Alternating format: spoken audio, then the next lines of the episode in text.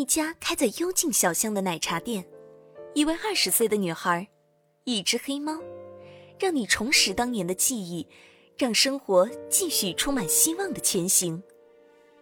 欢迎收听由 Rene 创作的青春文学小说《时光奶茶店》，让生活节奏慢下来，让美好重回身边。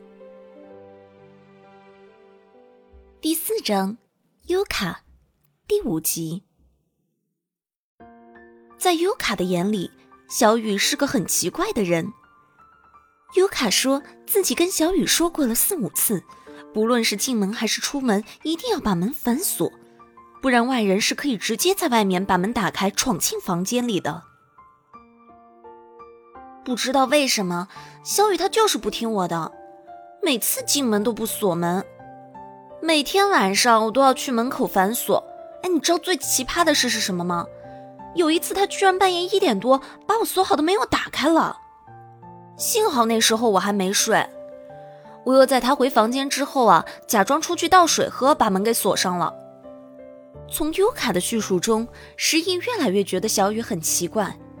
按理说提醒了四五次，不应该存在不会反锁的情况呀。那大半夜把锁给打开。恰好一阵凉风吹过，十一的手臂上被吹起了一层鸡皮疙瘩。这还不算啊！我跟你说，帮他反锁了几天之后，我跟他说了，这个门需要反锁，怎么样才是把门给锁上？他当时说：“哦，会锁的。”结果呢，有一天早上我起床，我发现门又是开的。尤卡身子往后一靠。端着玻璃杯，用吸管吸着杯子里的珍珠。还有更多的，像什么双标之类的。有一次，我半夜和我朋友发了两句语音，他就在旁房间里说：“哎，你睡不睡啊？”结果我发现啊，他自己还经常十二点一点在那打电话呢。有的时候十二点一点的时候，还会大声的喊他家狗狗的名字。哎，这我都不说啥了。我经常在房间里听到他那个声音，我就以为啊，他又抽什么风了，又发生什么事情了。那声音我感觉隔壁邻居都能听到了。石毅紧锁着眉头，看来真的不是小朋友闹点别扭了。这样相处下去，两个人都很不自在。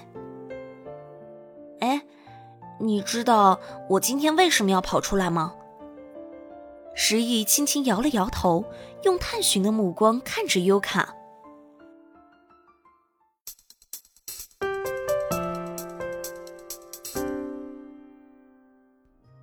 本集时光奶茶店到这里就播讲完毕了，感谢您支持蕊妮姐姐的原创小说《时光奶茶店》，也谢谢您一个星期的等待，一起期待一下下个星期的故事吧。